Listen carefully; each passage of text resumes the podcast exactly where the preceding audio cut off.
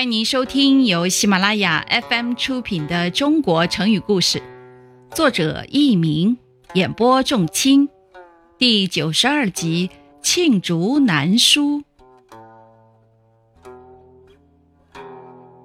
隋朝末年，隋炀帝骄奢淫逸，挥霍无度，好大喜功，多次劳师远征高丽，且大兴土木，破坏农业生产。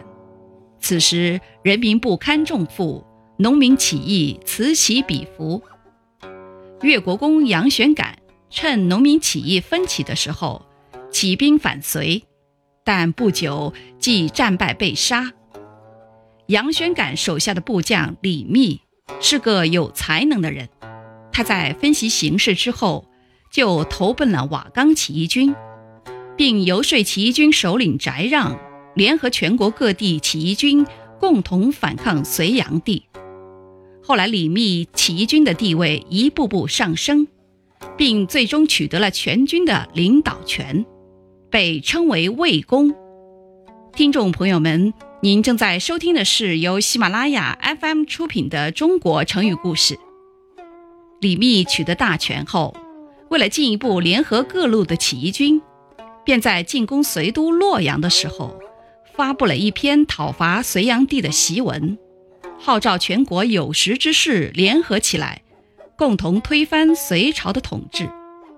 檄文在隶属隋炀帝的残暴统治、祸国殃民的十大罪状之后，写道：“庆南山之竹，书罪未穷；绝东海之波，流毒难尽。”意思是说，把终南山所有的竹子砍来制成竹简。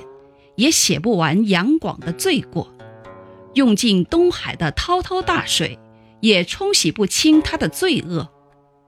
过了几年，隋炀帝被部下宇文化及所逼，上吊自杀，隋朝灭亡。